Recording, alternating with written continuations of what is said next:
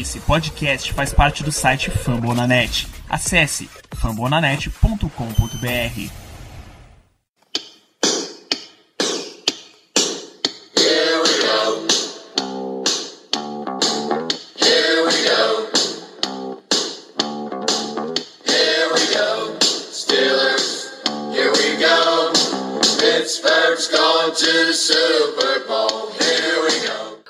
muito bem, pessoal. Hoje estamos começando mais um podcast Black Yellow Brasil, episódio 38. Hoje, fazendo a gravação num, num dia com uma notícia muito, muito triste. Acho que a gente precisa mencionar até antes de começar a apresentar as pessoas que estão nesse programa. Veio a falecer hoje Dan Rooney, filho do nosso fundador, do fundador dos Steelers.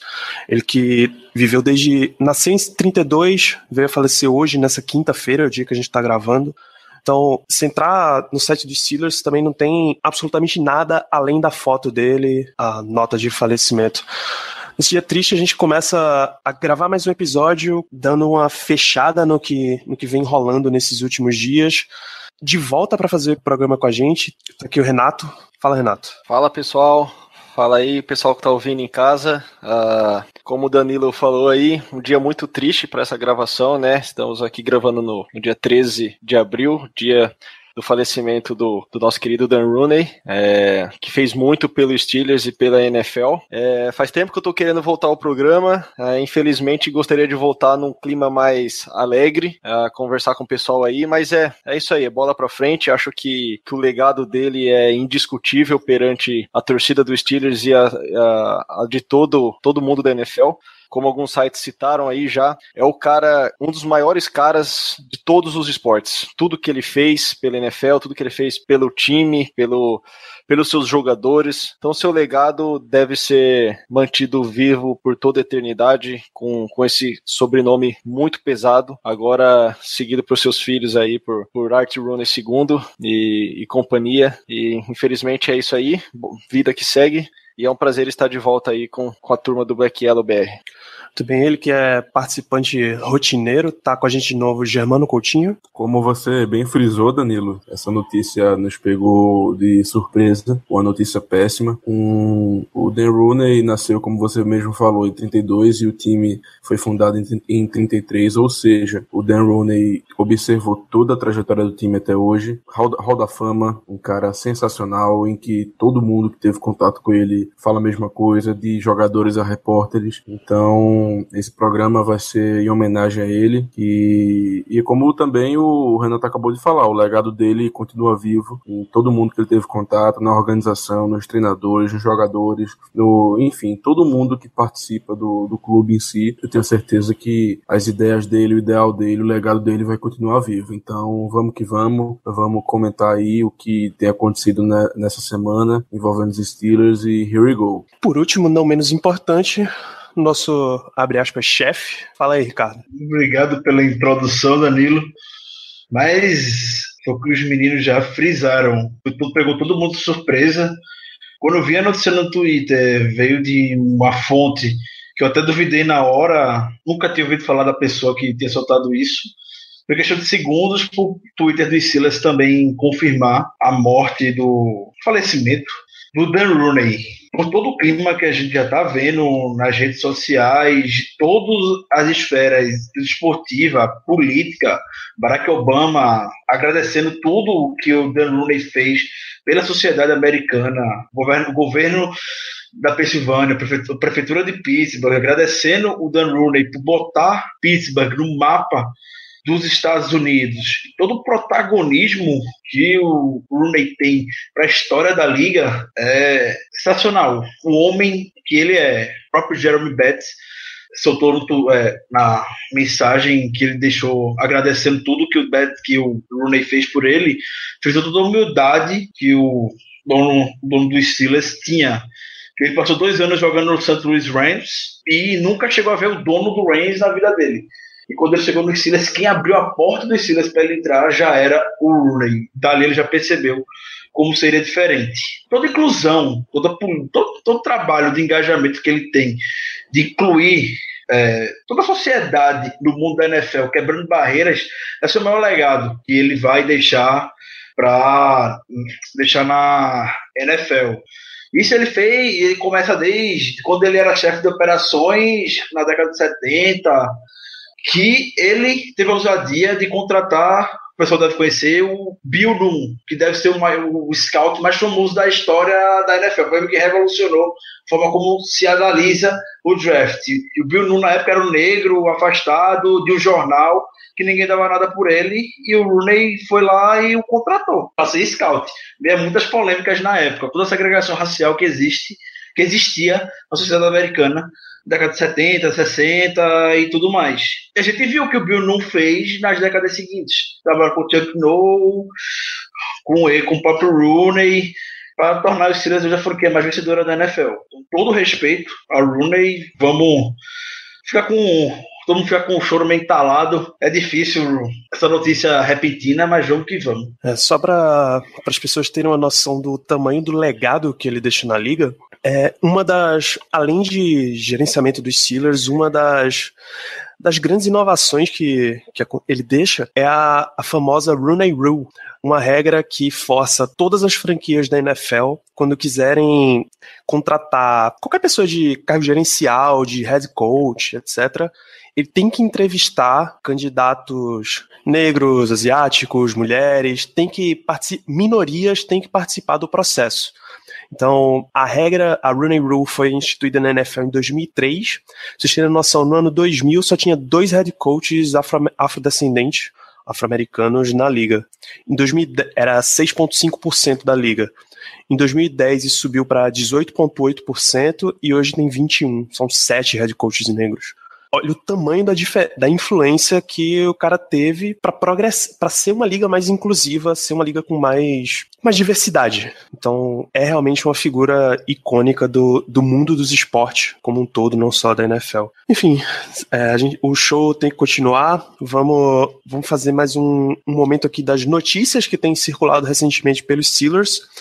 E eu acho que aqui a torcida mais está esperando é que nessa sexta-feira, dia 14, o Martavis Bryant deve se reunir com, com o pessoal da NFL para decidir se ele finalmente vai, vai ter a permissão de voltar para a liga. Ele vai ter que mostrar, obviamente, que está fora das drogas desde então, mas se ele vai ter a permissão de voltar para a NFL. Ele está em Nova York, postou foto no Instagram, no Snapchat dele registrando que ia ter um grande dia, no caso, ainda hoje ele postou isso muito mais cedo, pela manhã. Então, como todo o centro de operações da NFL fica em Nova York, a realmente expectativa é que ele esteja nessa última fase de conversar com o Gudel para o Gudel reintegrar ele a, ao Steelers, liberar a volta dele para a liga. Tá demorando, não é surpresa para ninguém que o Gudel fosse fazer isso. Eu não sei se o fato de ter deve haver muitas cerimônias, o Dell deve ir para Pittsburgh, já deve estar tá indo inclusive para o sepultamento do Rooney e tudo mais. Talvez pode ser que isso estenda mais um pouco, mas plenamente entendido dentro de toda a circunstância, a surpresa que foi pego todo mundo. Mas também não vejo muito motivo para o Goodell demorar tanto até agora para analisar o caso do Bryant. A liga está tranquila, geralmente ele faz isso no encontro de donos da NFL, analisa esses casos e não houve nenhuma resposta. O Bryant está doido de ansiedade, né? É torcer para que ele fique controlado. O cara precisa ter muita cabeça nessas horas para se manter na linha. Deve ser a maior prova. O cara tá um ano atrás, o cara tá meio foda-se. Agora, a qualquer momento, o cara fica uma pilha. Até porque o, o problema dele foi, foi maconha, né? Que é, é tida como uma droga recreativa, se usa para relaxar. Então, justamente no momento em que ele tá com mais tensão, é a hora que ele precisa provar realmente que ele não pode recorrer a esse recurso que antes ele usava. Aí piora a situação quando, quando você lembra das, dos relatos de que o problema dele não era simplesmente um vício, era tinha problema de depressão envolvido, de ansiedade e tal. Então, é realmente o primeiro desafio da, da temporada 2017 para o Matthews Bryant segurar a onda agora. Essa demora da liga, ela só expõe cada vez mais o quão, digamos assim, o quão discricionário a, a, a liga pode ser nesses aspectos. Porque, por exemplo, ah, a, a regra diz que o, o commissioner, que no caso é o Goodell, teria 60 dias para dar um parecer. Mas é uma coisa só pro forma, porque nunca acontece. Sempre extrapola-se esses 60 dias e o, e o Goodell nunca fala, nunca dá a decisão dele. Então isso mostra que a NFL peca um pouco nesse sentido. Ela tem as regras, mas não as cumpre. Enfim, a gente não vai conseguir mudar isso agora, então é apenas esperar para ver o, o Brian de volta com o time, para ele ser reintegrado ao time e a NFL também. Ele ser autorizado a poder voltar a treinar e a jogar. E, mas assim, eu também não, não duvido que essa decisão vá, que vai ter muita surpresa na decisão. É só questão de tempo mesmo, mesmo que demore, o Brian vai sim ser, ser reintegrado, puramente só questão de tempo e de vontade do Gudel. Existe, seria, seria algo inédito o Gudel não querer reintegrá-lo por alguma razão. Então, eu acredito que é mais questão de tempo mesmo. Profissionalmente falando, o Martins Bryant ele tem muito a integrar, a entregar para a liga, para o time e também não vejo muito porquê, como posso falar, não, não vejo motivo para ficar de perseguiçãozinha ou para ficar tentando achar pelo em ovo. É, eu acho que pro bem da liga, para para as questões que, que a gente discute, principalmente pela questão de necess, não vou dizer necessidade, mas a questão de ter reforços na posição para os Steelers, eu acho que não, não devemos até é, ficar muito apreensivo em relação ao retorno dele. O que eu ia perguntar para vocês com relação a esse assunto é se tem aquela ressalva. Não, não diria ressalva, mas aquela extensão da punição. Por exemplo, ó, beleza, Martin, você vai voltar na temporada 2017, mas ainda assim vai cumprir três jogos ou até mesmo quatro jogos de suspensão. É, a gente por causa da reincidência dele.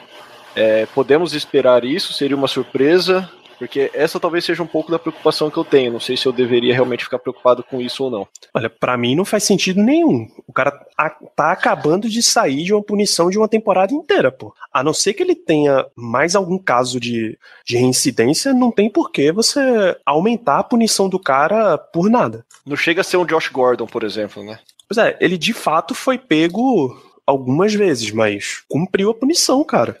Não é, não é. E é um caso em que ele só tá prejudicando a si mesmo, né? Ele não prejudica a imagem da, da liga como um todo, não prejudica a imagem da franquia. Não é, não é para tanto não quebra o esporte, nem nada disso. Ele, ele, cometeu um erro, ele violou as regras, cumpriu a punição, tá apto a voltar, pô. Mesmo que aconteça algum caso de reincidência, não, não tem chance dele perder dois ou três jogos, não. Até porque não existe previsão para isso. Se ocorrer, se eu não salvo engano, se eu não estou enganado, ele fica suspenso ad infinito. É basicamente isso que a NFL faz. É aquela progressão de quatro jogos, dez jogos, uma temporada e para sempre né? Ou até a NFL decidir de volta, né? É, o, o eu acho que é o Justin Blackman, aquele wide receiver de, Jacksonville, que tá, tá nesse limbo jurídico, digamos assim.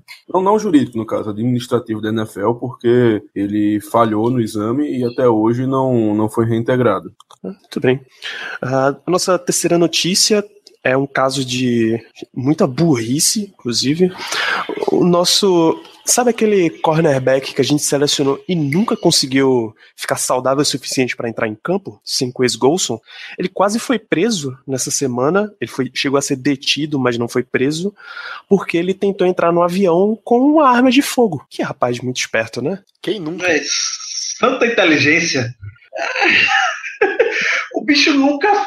O bicho nunca sai na notícia. É um cara discreto, como a gente pode ver, mas quando tem alguma coisa dele, é negativo o cara tentando entrar com a arma no avião. E ele agradeça as leis do Alabama, que estão bastante flexíveis com relação à porte de arma. O Louis Murphy, é, o adversário do Tampa Buccaneers, tentou entrar armado no avião e ele foi preso. Pagou fiança dentro da bronca, mas foi preso. E o Golso não, o que o Golso só chamou foi a, a segurança do aeroporto chegou, convidou o Golson para aquela sala especial, recolheu a arma e ainda disse: boa viagem, quando você voltar, sua arma vai estar aqui. Só isso. Então, o próprio chefe de polícia que cuida da segurança do aeroporto disse que foi um erro muito ingênuo do Golson, foi um erro muito honesto, que o Golson não tinha, não estava com maiores intenções, obviamente não estava, não devia estar com maiores intenções e estava claro no discurso dele que ele não conhecia as regras, as leis do local para embarcar uma arma. Então ele deu a sorte danada e é toa que o Silas nem falou nada e nem vai falar nada. Então, só para reforçar a burrice. Eu só queria ter visto a cena do, Bolsa. momento que, que virou a arma. Pior que ele ainda tava com 23 munições, pô. Ele tava com a arma carregada e 23 munições. Acho que os caras falaram lá no detector de metal lá do. Não, coloca tuas co- coisas, tua arma, munição, e aí a gente vê. Ele vai botando bala por bala, né? Pim, pim. Meu Deus, o povo burro. Ah, uma eh, breaking news, uma notícia de mais pessoas burras. O Eli Manning foi acusado de estar num esquema em que ele vendia memorabilia de jogo, só que nunca tinha sido de jogo. Caralho, como tem gente burra nessa liga, bicho? Tá tem, eu vi, tem, tem e-mail do- da galera comprovando que era tudo uma farsa, mensagem. Como é que o cara faz um negócio desse, pô? Ah, meu Deus. A vida deve estar gente chata, né, burra. pra esses caras, velho, porque é cada encrenca que se mete, velho. Bom, saindo do lado do lado É burro o pro lado chato. Hã? É off- é off-season, pô. Off-season tá até tranquilo esse ano. É mesmo. Também acho. Até Muito, muito tranquilo. tranquila. Ninguém falou que tinha uma bomba no aeroporto, ninguém. Ninguém bateu, pelo menos eu não vi. Ninguém explodiu a mão. Explodiu a mão, ninguém deu tiro o dedo, perdeu o em dedo. casa, ninguém bateu o carro com a mulher dentro a 200 por hora, enfim. É, mas a gente não pode nem reclamar, porque pelo menos o Golson não atirou na própria perna, né? É verdade. Sem citar nomes. Por favor. É, saindo do lado burro da liga pro lado implicante, essa semana circulou também uma notícia de que a liga estaria investigando alguns jogadores por terem participado de um torneio de quebra de, de queda de braço em Las Vegas. E entre esses jogadores estaria nosso ídolo monstro Beer saindo da jaula, James Harrison, o dono da academia do Pittsburgh Steelers. É procurar chifre em cabeça de cavalo mesmo essa NFL, né? Eles não vão desistir enquanto não conseguir enquadrar o James Harrison em alguma coisa, velho.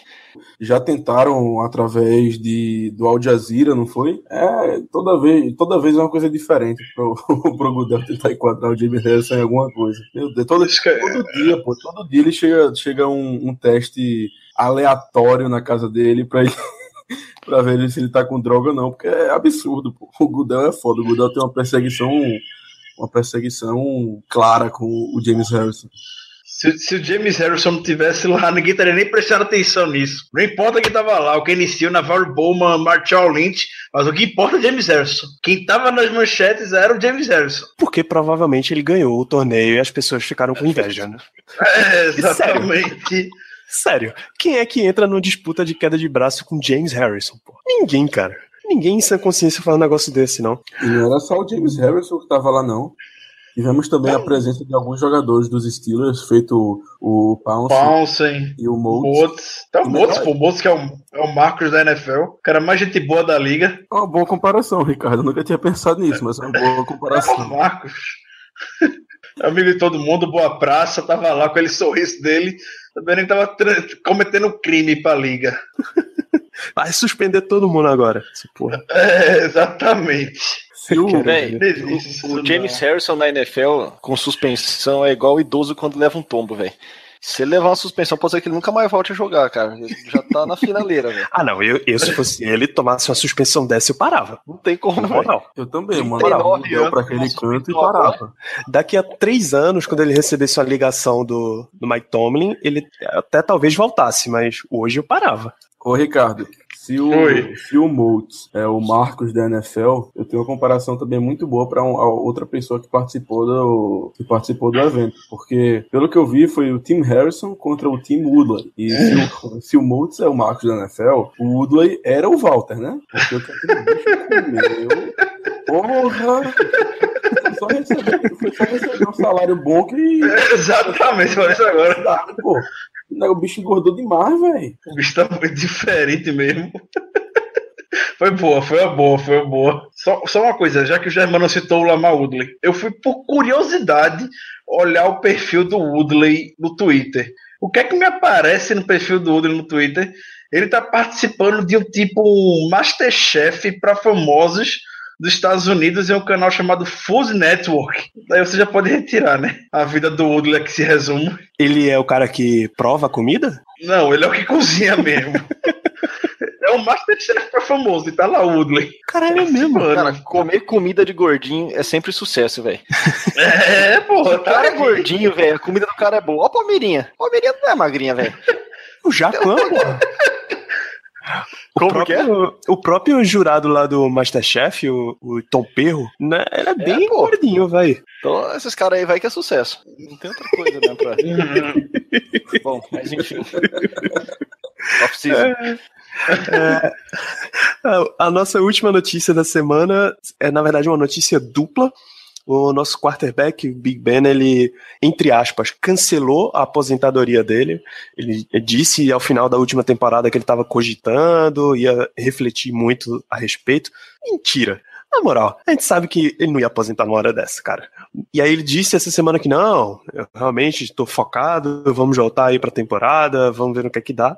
E a mídia reportou que ele supostamente estaria conversando com o front office, fazendo, fazendo um lobby para que eles draftassem um novo end. E ele veio a público dizer que era tudo mentira, ele não fez lobby nenhum. Os caras até contam que eles estão pensando em draftar, mas ele não dá palpite nenhum, não é o trabalho dele. É novamente a NFL Network vindo com patotinha, com historinha pra cima do Big Ben. O Rappaport já tinha todo aquele histórico de informar Big Ben querer ser trocado alguns anos atrás. Aqui com a bala, temporada passada, mesma coisa, falando que o clima com o Mike Tony dentro do vestiário entre os dois não era o melhor. Então, desde quando eu vi aqui com a bala comentando sobre isso, eu já tava. não senti um cheiro muito bom. Obviamente o Big Ben dá em contato, dá pitaco. Ele mesmo falou que o Colbert e o Tony sempre perguntam para ele, sempre falam para ele quais são os planos do draft, mas ele fala que não se mete. Ele respeita e sabe que eles vão fazer o melhor pro time. Está tudo na nota que o Big Ben falou. Eu não acho que precisa que o Big Ben chegue para fazer um lobby para determinada posição, para escancarar a necessidade que a gente tem em tie-end ou algum recebedor mais físico. Acho que o Big Ben precisa reportar isso, que o Big Ben pode estar alegando se demanda o que, que ele está precisando para fazer devido ao ajuste ao ataque, algo que ele sentiu falta na temporada passada. É hum, mais historinha para vender jornal para mim da NFL Network. Não sei o que é que vocês acham disso. Da última vez que o Big Ben começou a pedir um certo tipo de jogador, a gente draftou. Foi justamente naquele draft que a gente escolheu o próprio Martavis Bryant na quarta rodada. O Big Ben estava fazendo lobby e isso era claro que ele queria um receiver alto, porque ele não tinha nenhum, nenhum jogador desse biotipo no elenco. Então ele queria um receiver que conseguisse disputar bolas no alto e que fosse uma presença maior na red zone. O que a gente tentou com o Martavis Bryant com, digamos assim, um sucesso. É, se você, é, claro, você tem que analisar o, o extra o extra campo também, mas eu diria que foi um sucesso na questão de draftarmos alguém nas, nos moldes que o Ben queria. Então, eu não me surpreenderia nada, nada, nada se surgir um Tyrande antes do que a gente antes do que a gente pensa. Afinal de contas, o Ben, apesar de ficar com essa frescura de eu vou me aposentar, não vou me aposentar, que a gente sabe que é mentira, mas tá nos últimos anos dele da NFL e o coaching staff sabe que precisa escutar o quarterback titular do time se quiser, se quiser ter qualquer tipo de sucesso nessa liga. O Big Ben pediu um Tyrande, eu não duvido disso, mesmo que ele tenha negado, mas pelo menos uma conversa informal eu tenho certeza que rolou. Espero que o coaching staff escute isso e trate logo de conseguir alguém nesses moldes que o Ben fique feliz, porque o Ben estando feliz, o Ben estando jogando bem, a gente sabe que nós temos uma chance muito grande de ir pro Super Bowl. É, certamente eu acho que, até para não repetir muito o que o Ricardo e o Germano já falaram, Essa é a questão. O Big Ben tem 13 anos de NFL, 13 anos de titular, calouro do ano em 2004, quarterback mais jovem a ganhar um Super Bowl, foram dois vencidos, uma outra participação, independente, é, ma é machão da porra, né, velho? É, é, é, macho alfa. E o cara é inteligente, o cara, obviamente, o que eu quero dizer com tudo isso é o seguinte: o cara, obviamente, tem voz ativa no elenco, tem voz ativa no, no, no front office. Então, assim, se é verdade ou não, do jeito que principalmente foi reportada essa, essa notícia, se é que eu posso chamar de notícia, mas é do jeito que foi reportada essa questão de fazer o lobby por um tie-end não dando atenção necessariamente para a notícia, mas para a situação. Eu acho que faz sentido. Acho que o Big Ben ele pode ter feito um lobby. Acho que todo ano ele faz algum tipo de lobby, não necessariamente a ponto de ter que aparecer na mídia. É como o Germano bem lembrou aí, o Martavis Bryant está no time por causa de um, de um de uma necessidade que ele solicitou, mesmo que tenha vindo no, na quarta rodada. É, do mesmo jeito que talvez é, o pessoal que está mais inteirado de, de prospects que eu aí, mas não necessariamente, talvez tenha que vir num, na primeira ou na segunda, é, a não ser que, que realmente não tenha alguém que possa sobrar mais adiante. Mas o que eu quero dizer com tudo isso é o seguinte: ele é óbvio que ele tem que ser escutado, é óbvio que o Mike Tomlin e o Colbert vão consultar ele a respeito do, das, das peças que ele precisa para o ataque. Com o retorno do Mike Travis Bryant no, no elenco, considerando que ele vai voltar a jogar, pelo menos no nível que ele jogava antes, ou bem similar àquilo, de, de como posso falar, não é de surpresa para ninguém, não precisa pensar muito para saber que tight end ainda é uma, uma posição que preocupa, principalmente um playmaker, digamos assim, alguém na, na, na red zone, alguém na end zone em, em situações de poucas jardas.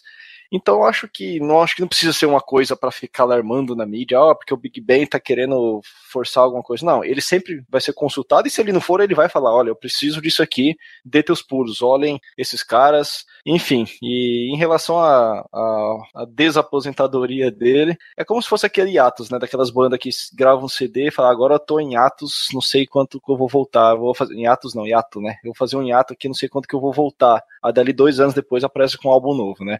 É a mesma mesma coisa o Big Ben, é, mas fez isso. Acho que ninguém levou a sério o, o fato dele se aposentar. Eu acho que sim, é levado a sério o fato dele refletir. Tem 35 anos, se eu não me engano. É, é um QB que já está no final de carreira, mas que ainda tem muito para oferecer. Obviamente, a questão da saúde dele é o que vai pesar. E eu acho que 2017 pode ser um ano decisivo para isso. Vamos ver como ele vai se comportar, vamos ver como vai estar a saúde dele, vamos ver se ele vai durar.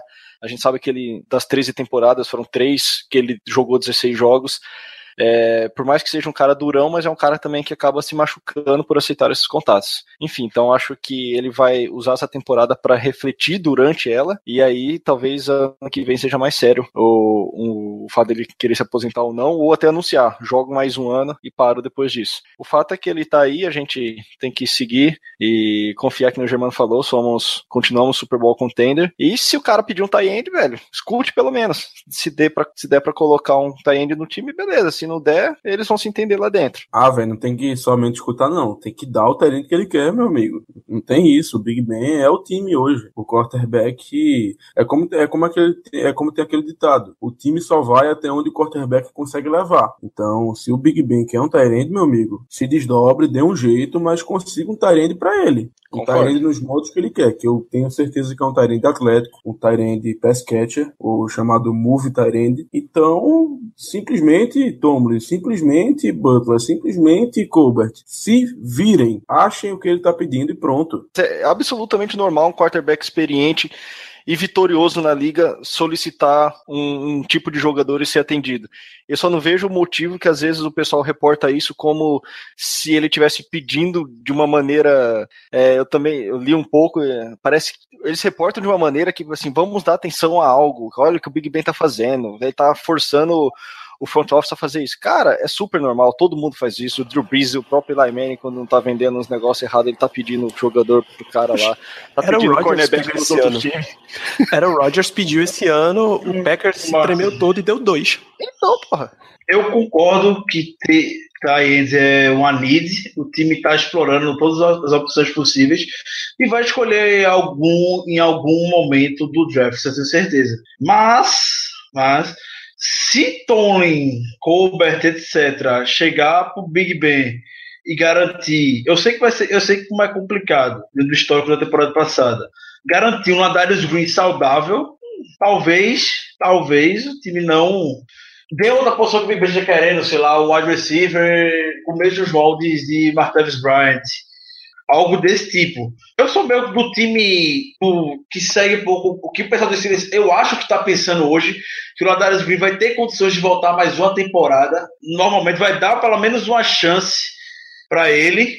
E o Big Ben tá querendo só aquele plano backup, aquele reserva para caso o Ladarius Green não dê nada. Até porque eu acho que o Jesse James também vem crescendo bastante. Na temporada passada, em momentos decisivos, na, naquele jogo contra o Ravens, na, no Natal, na, no quarto período, estava o James fazendo recepção também. Obviamente, o James pode não ser o tie-end dos moldes que o Big Ben esteja precisando hoje. Mas acho que vocês entenderam o ponto que eu quis é, chegar com isso.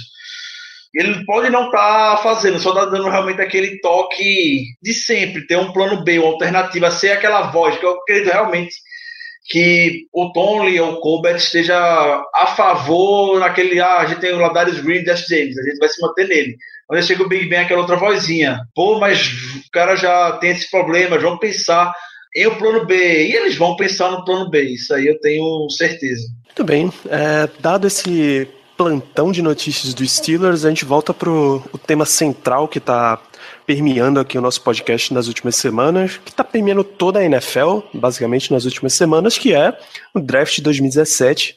Tá chegando, dia 27 de abril, e nos últimos dois episódios a gente apresentou cenários e prospectos para os dois primeiros dias do draft. As nossas quatro primeiras escolhas. A escolha de primeira rodada a escolha número 30, a escolha da segunda rodada a 62 e as duas escolhas que a gente vai ter na terceira rodada, a 94 e a 105. Não vale muito a pena a gente sentar aqui hoje e começar a projetar cenários específicos para o quarto dia. Desculpa.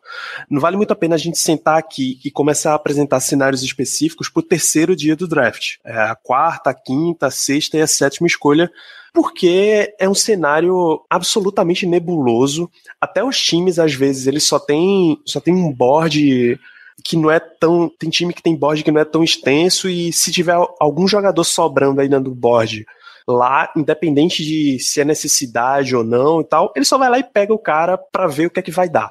Se um cara de quarta rodada para cima vira um, um, titular, um jogador de rotação, não era efetivamente a coisa esperada não à toa Tom Brady é tão, tão elogiado por ser uma escolha de sexta rodada que virou um titular, né? O que vale mais a pena a gente apresentar são nomes, são jogadores tidos como sleepers.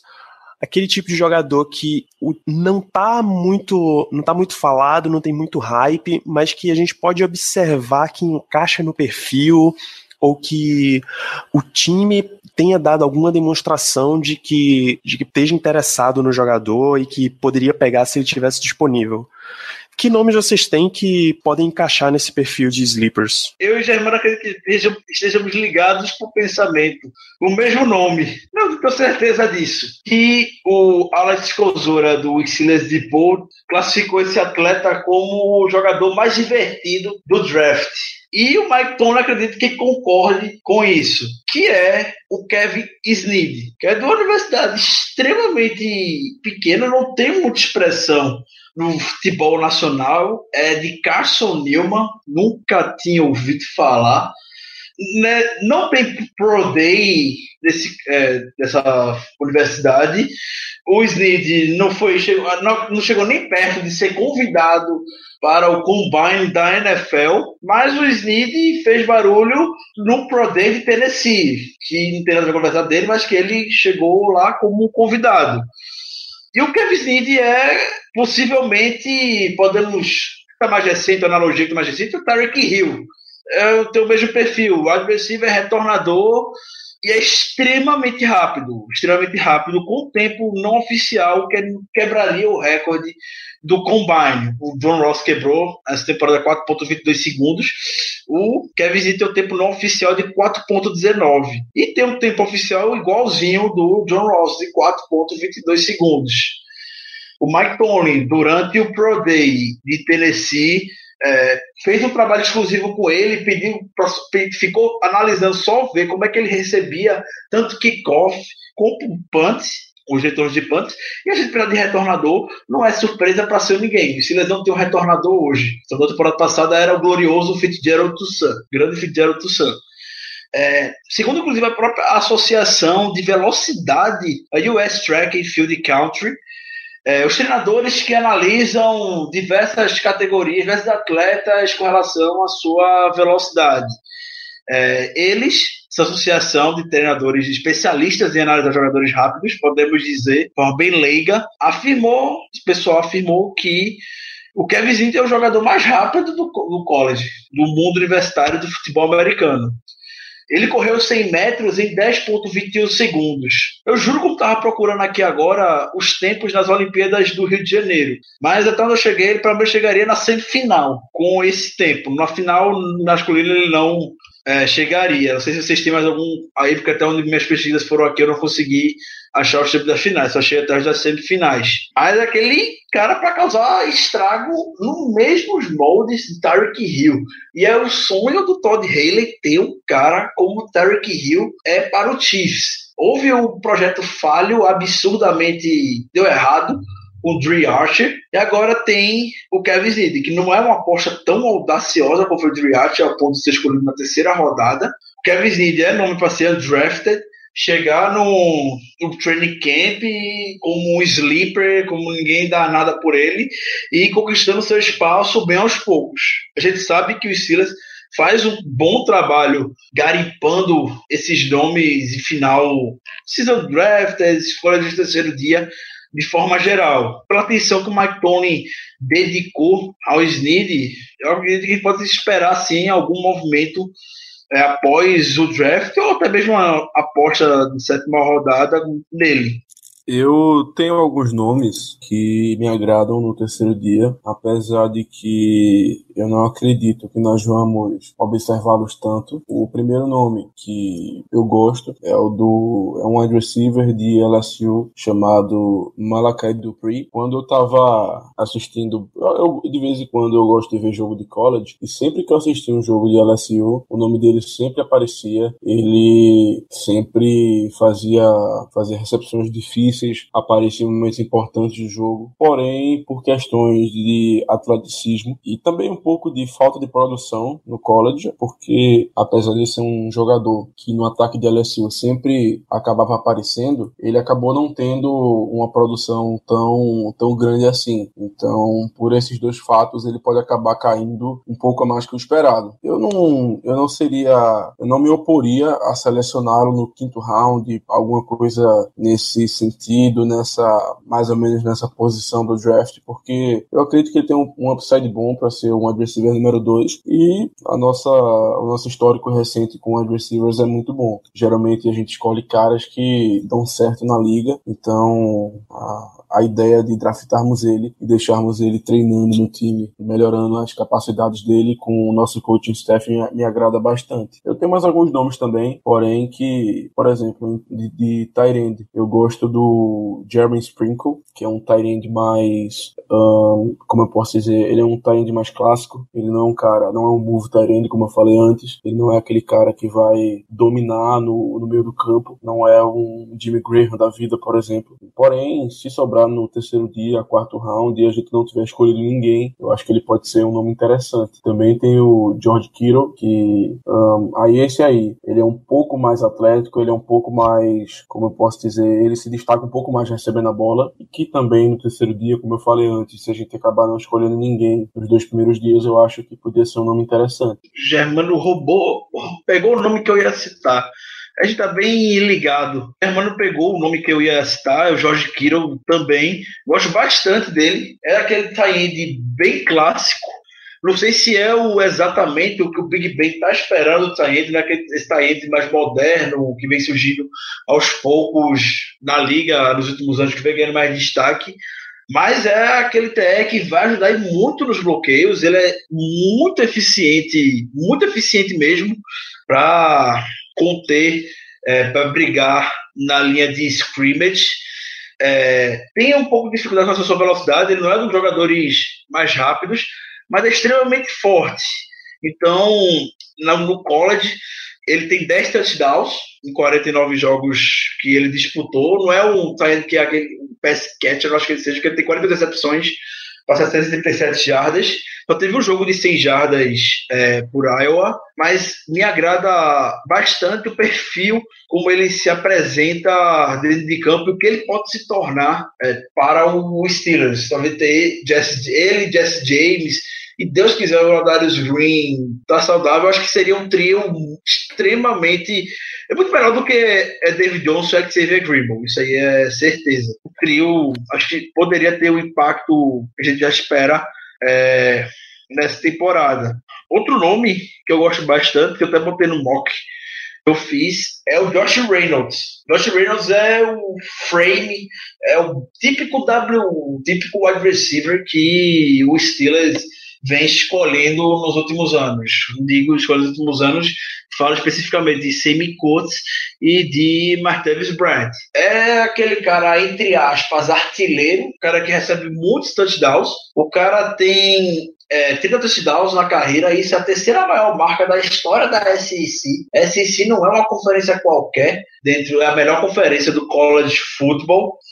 Ele tem uma média de recepção de 17 jardas também não é um dos, um dos principais nomes, muito porque tem um pouco de problema fora do campo, nada que foi divulgado só de violação é, de regras do time, mas o que muito se aponta, se tem receio com relação a ele, é muito semelhante ao que tanto o Bryant como o Coates vão chegar em Pittsburgh, que é a questão de drops. Tem muitos problemas é, com drops e não é um cara tão psíquico, tão com mentalidade é, tão boa dentro de campo. Então, grandes jogos não aparece, não foi tanto destaque quando esteve jogando por Texas A&M, é, contra adversários de maior, de maior expressão, que é comum dentro da SEC.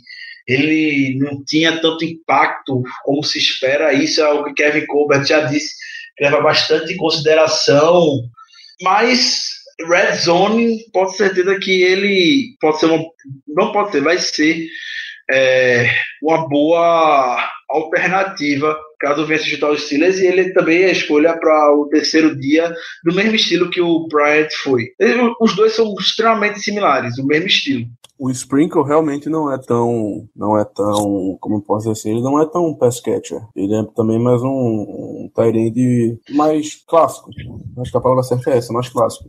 Porém, eu também, eu também gostaria dele, como eu falei no, no terceiro dia do, do, do draft. Ah, assim, no final das contas, a gente sabe que os Steelers vão surpreender a gente de algum modo. a gente vão acabar escolhendo alguém que a gente nunca nem pensou que podia vir. Então, eu acho, eu acho muito legal essa parte, porque no, no primeiro e no segundo dia a gente meio que já tem uma ideia de quem, de quem pode vir, quem não vai, não sei o que, a posição. Agora no terceiro dia é uma surpresa. A gente nunca sabe, a gente nunca sabe quem vai sobrar e a gente nunca sabe quem os Steelers estão olhando.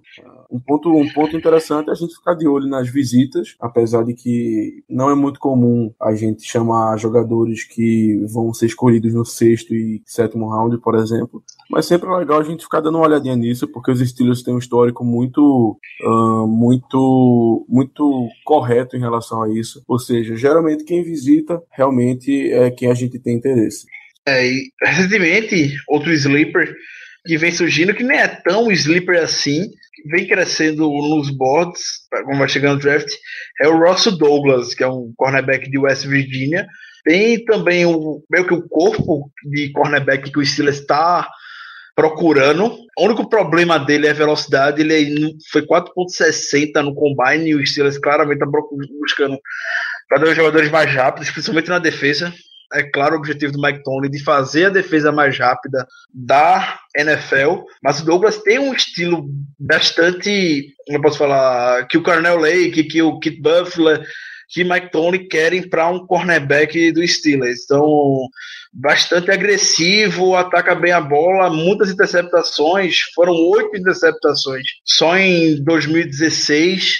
Então, pode ser outro nome. O Colonel Lake foi no Pro Day de West Virginia, conversou com ele, também ajuda no Special Team, nos tecos, apesar dele ser, ele é bastante agressivo na bola, consegue atacar bem, sem fazer muita falta, sem pass interference e tudo mais, mas em termos de quando o jogo corrido em teco não é um dos melhores. Por conta disso, por conta da velocidade, e é, faz com que ele não seja mais bem cotado, embora, como eu disse, tá gerando muito zum, zum quando tá chegando no draft, ele pode subir em board de alguma equipe que não esteja nem aí para o que o Steelers importa. A gente fala aqui usando as variáveis que a gente identifica no Steelers dos últimos anos, CBs com determinada altura e com velocidade, tal, tal velocidade. O Douglas não se encaixa, mas obviamente, como o Germano falou, o Steelers sempre surpreende. Não pediria nada chegar uma quinta rodada, o Douglas está lá disponível e chegar chegando já do mesmo estilo que outros já foram botados na fogueira anteriormente. O Douglas também chega nessa primeira semana e tá lá, alinhado, cornerback, junto com Burns e com Cocker. Eu sei que um nome de um sleeper que já tinha sido até mencionado no programa foi o Chad Hansen de Califórnia, Califórnia, que era o, a paixão do Caio provavelmente a gente não vai mais atrás do cara pela contratação do Justin Hunter, né? Porque aí ficaria ele, o. É, ficaria ele, Chad Hansen, o Hunter e o Semi Coates mais ou menos parecidos. Pelo que eu me lembro que o cara disse, o perfil dele era esse, meio Semi Coates. Mas quem o Caio não é apaixonado? É, Caio é um cara que se empolga muito fácil também, né? Se eu aparecer correndo no combine, o Caio vai ficar animado comigo.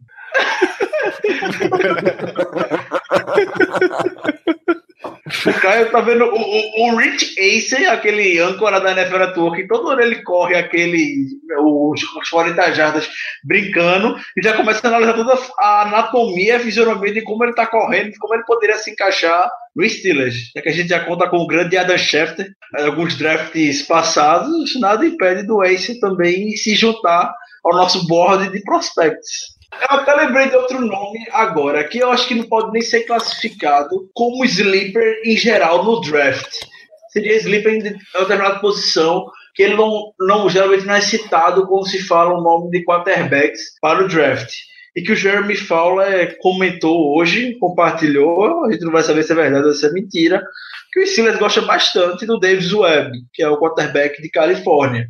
E eles já se encontraram durante o Eastern Shine Game, já se encontraram no Senior Bowl, é, tiveram alguns encontros no Combine, enfim.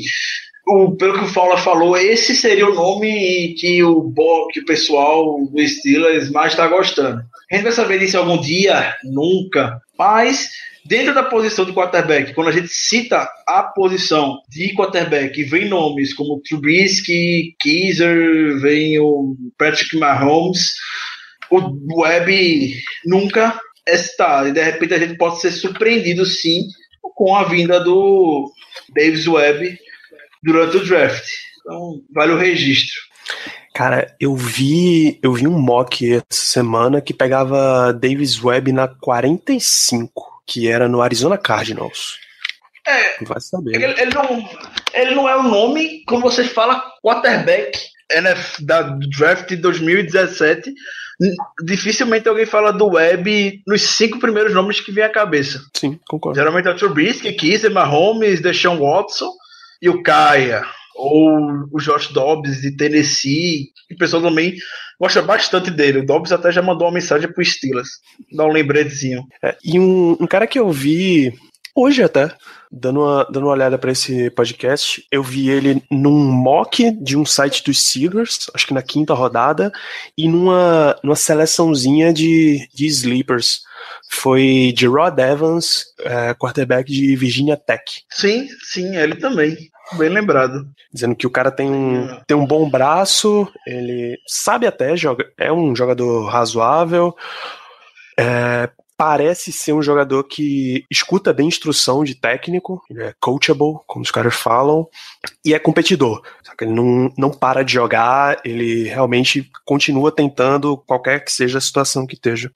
Vale a menção. E vale assim, vale avisar pro ouvinte de novo não se surpreenda em nenhuma posição que a gente possa draftar, nenhuma posição do draft que a gente possa escolher um quarterback, tá? Do primeiro ao sétimo round, a chance tá lá e não é desprezível da gente pegar um QB. Exatamente. Concordo. Já ouvi, já ouvi pessoas próximas até dizerem que fechava o olho e pegava pegava o QB se o nome certo tivesse lá no board ainda. Na escolha 30. Pode ter certeza. Pode ter certeza. A questão é ter o nome certo, meu amigo. Eu acho que a gente tá naquela. O time tá fechado, antes de tudo. Pode melhorar, obviamente que pode melhorar, mas eles estão numa mentalidade. Porra, esse time a gente conseguiu chegar na final de conferência em 2000, na temporada passada. A gente perdeu, o Mike Tony já falou, apontou muito bem o, onde foi que o time pecou bastante contra o Patriots. Ele precisa de gente que vá, que o time faça pressão, sem blitz e que o time comece a ajustar um pouco mais para o man-to-man. Eu acho que o Burns e o Cockrell são dois nomes plenamente capazes de se adaptar até melhor a esse tipo de formação. E também acho que o, tanto o Dupree quanto o James Harrison são totalmente capazes de botar pressão, somente eles, no QB. Então, a defesa com a base Hayward Grave, Tuit, Dupree, Chazier, Vince Williams, uh, James Harrison, Cockrell, Burns, Mitchell e Davis. Tá, a base está fechada. Quem vier só vai acrescentar. O ataque idem, a mesma coisa. Então o time também é assim. Porra, a gente está numa posição até de luxo. Essa é a minha opinião. Que a gente não estava nos últimos anos. Então, quem a gente puder escolher qualquer posição nas primeiras, eles vão. Se tem um momento que eles podem ter algum luxo de arriscar, é isso. Eu sei que tem muita gente que concorda comigo, mas eu acho que o time está bem fechadinho. Quem chegar vai, obviamente, ajudar, mas o time está na, posi tá na posição de poder arriscar. Muito bem, então a gente vai encerrando o programa de hoje. É, como considerações finais, eu queria fazer uma pergunta razoavelmente complexa para vocês. Tirando os nomes que na nossa cabeça são fechados de, top 10. Os quarterback, quer dizer, o Garrett, Salomon Thomas, Jamal Adams, Allen, Lattimore, enfim, esses caras que você bate o, o, o J. Howard, você bate o olho e diz, esse cara é top 10, se ele não for top 10, alguém, alguém foi muito maluco. Por quem, quem é o cara que vocês não deixavam passar diga, bicho, minha necessidade maior é um pass rusher, mas o talento desse cara é muito grande para ele para ele passar daqui sem eu pegar ele. Eu vou responder por mim e por Germano. Germano eu acredito que ter com esse nome na cabeça. Eu acho que eu vou acabar prejudicando o pobre coitado do Germano, que acho que ele vai ter que procurar algum outro nome para poder falar. Mas com toda certeza era o Bob Wolf de Connecticut com toda certeza desse mundo.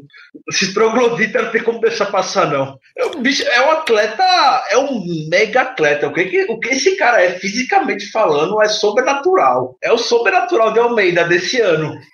É inacreditável. Como o cara é alto, como o cara é forte, como o cara é rápido. É tudo que Mike Tony tá procurando em um jogador hoje. Foi assim com o Sean Davis temporada passada.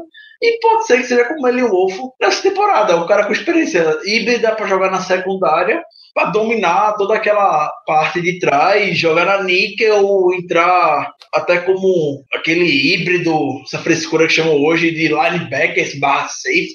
Então acho que o Billy Wolf é um nome que eu não deixaria passar se estivesse na 30 de jeito nenhum. Não, eu não tava pensando nele não, Ricardo. Eu gosto. Ainda do... bem. Fico feliz. eu gosto do Obi, mas eu não sou tão fã dele como você e o Caio são, não. Um, o meu nome, o Danilo tirou ele de mim, porque eu não acredito que o Howard seja top 10, por simples, pelo simples motivo da posição que ele joga não ser tão. não, não ter um valor tão grande assim. De talento, por puro talento, ele é top 10 tranquilamente, talvez até top 5. Porém, eu não acredito que ele vá ser. Que ele, na verdade, nem que eu acredite. Eu acho que ele não. que ele pode acabar não sendo escolhido no top 10 por causa disso. Já que o Danilo tirou esse nome de mim, eu vou ficar entre dois. Ou o Kevin King, cornerback de Washington, ou o Gary O'Connell, cornerback de Ohio State. Um dos dois eu acho que seriam uma boa escolha na, na pick 30, uma posição que a gente precisa. E se não tiver nenhum outside linebacker disponível, eu iria com um desses dois. Não, peraí, não é se não tem nenhum outside linebacker é se o cara tá lá e mesmo que as opções de, de outside linebacker estejam disponíveis, você diz, esse cara eu quero pegar de todo jeito, eu não deixo ele passar. Não, aí, de, aí depende, porque, por exemplo, se um outside linebacker muito bom estiver disponível, claro que eu iria de outside linebacker. Uhum. Seria então um jogador que eu escolheria antes de qualquer tipo de outside linebacker disponível na escolha 30, é isso? Exato, fora o top, fora os caras do top 10, né? Apenas o O.J. Howard. Só o Jay Howard. É justo. É justo. Eu pensei no Jay Howard também, mas o Danilo pegou ele. Eu entendo o Danilo ter falado top 10. Principalmente o Jay Howard deve ser o maior TE prospect dos últimos anos ou talvez da história. Ninguém esperava que o Rob Gronkowski iria se tornar o que se tornou na liga. Então, o Jay Howard, possivelmente em termos de prospect, é o principal nome. Dos Ah, mesmo assim- anos. Mesmo assim, o Gronkowski só caiu pro segundo round pra New England porque ele tava machucado, né? Sim, mas não, era, não tem tanto É, a estrela que é o. O.J. Howard, tanto a estrela que o O.J. Howard tá chegando. Eu realmente acho que o O.J. Howard vai sair no top 10 tranquilamente. Eu acho. Talvez, eu, talvez Eu, último. eu brinquei no Twitter. Eu brinquei no Twitter esses dias. é, o meu amigo o Felipe Vieira, lá do Panthers Brasil, disse que ele já falou tanto nisso que toda vez que eu leio as palavras mock draft, eu já imagino ele dizendo: Carolina Panthers, escolha 8, O.J. Howard, Tyrande. É, o último TE, o último TE que acho que chegou com hype Era isso, era isso. era o, era o Eric Ibram, né?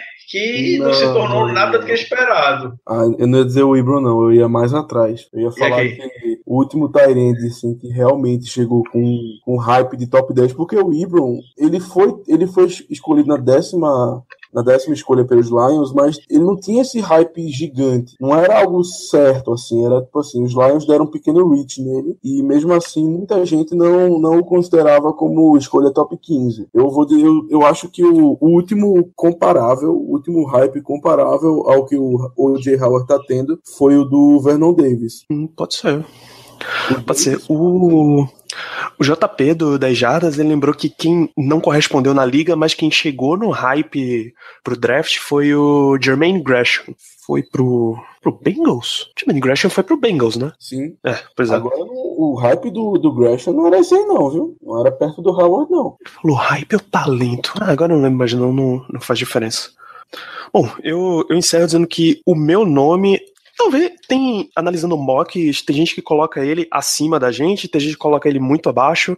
É o Zach Cunningham, o inside linebacker do, de Vanderbilt.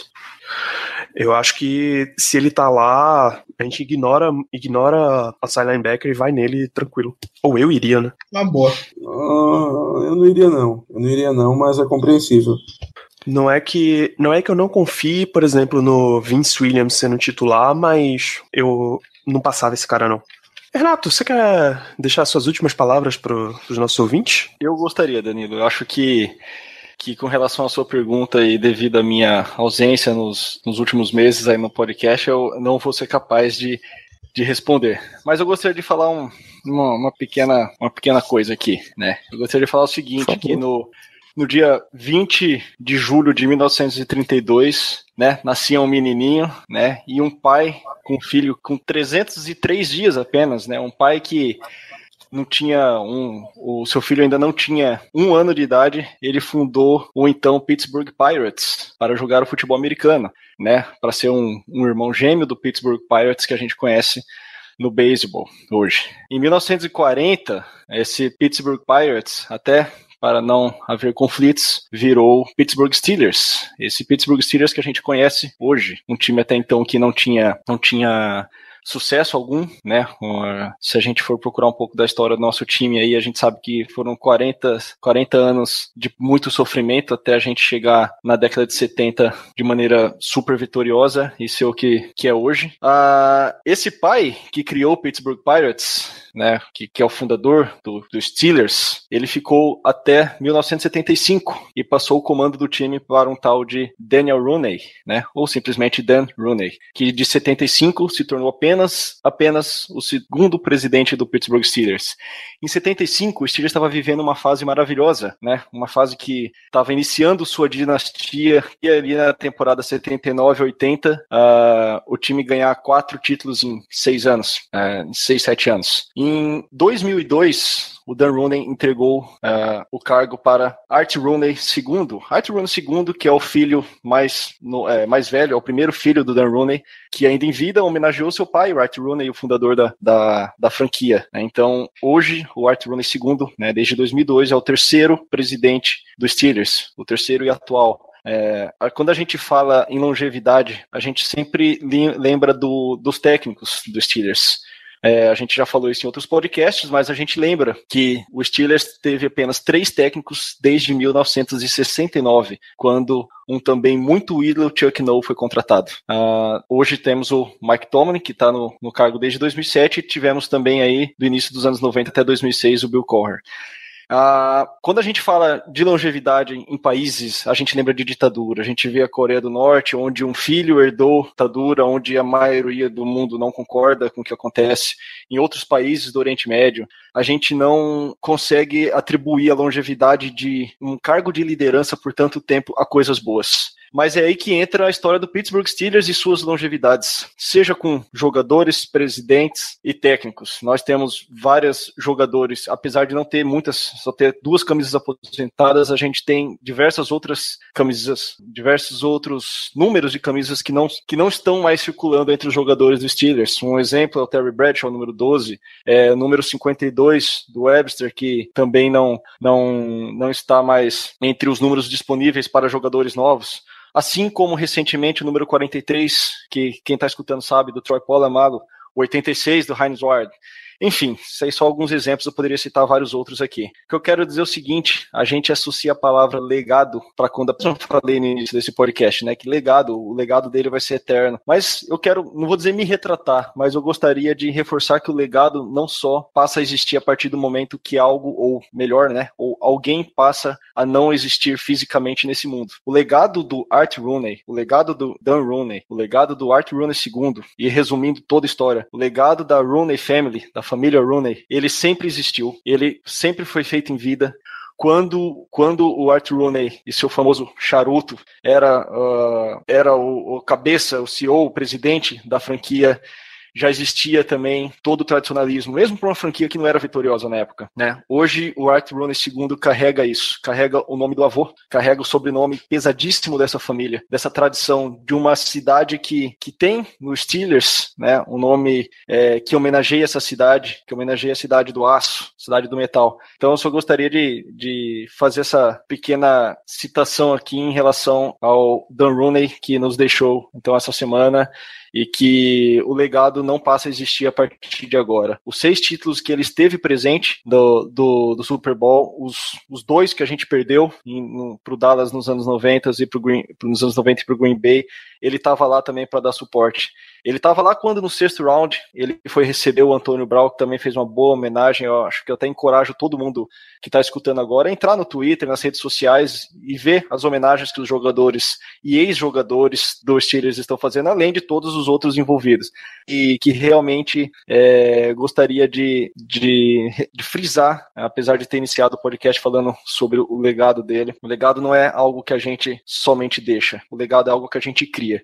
E a família Rooney criou esse legado do momento que ela nasceu e pelo menos do momento que nasceu o Pittsburgh Pirates, posteriormente o Pittsburgh Steelers, oito anos depois. E esse legado ele, ele é histórico, o legado ele é glória, ele é um, um, uma das franquias mais tradicionais de todos os esportes mundiais. E esse legado tende a continuar nos rendendo muitas alegrias. E alegrias não necessariamente precisa ser todo ano um Super Bowl, mas precisa, pode ser saber que a gente vibra, torce com uma franquia que é estável, com uma franquia que tem seus valores é, muito fortes no esporte, muito fortes na, na na criação de uma família, que eu quero dizer elenco. Né? Então, o elenco é uma família. O Dan Rooney falava que, que ele gostaria de criar dentro de um time é, pessoas, primeiro, pessoas que pensassem em, em, num objetivo comum, que era vencer. Né? Então, ele criava isso e ele se colocava em segundo plano, ou até mais. Ele falava: não importa o que aconteça comigo, eu quero que essa família, no caso, a família Pittsburgh Steelers, não só a família Rooney,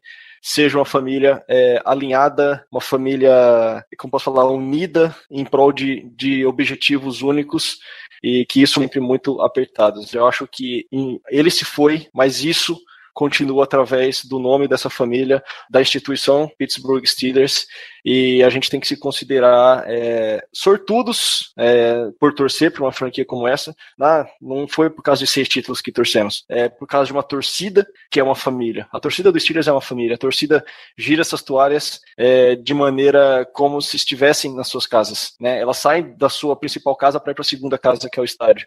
É, a cidade vive os Steelers.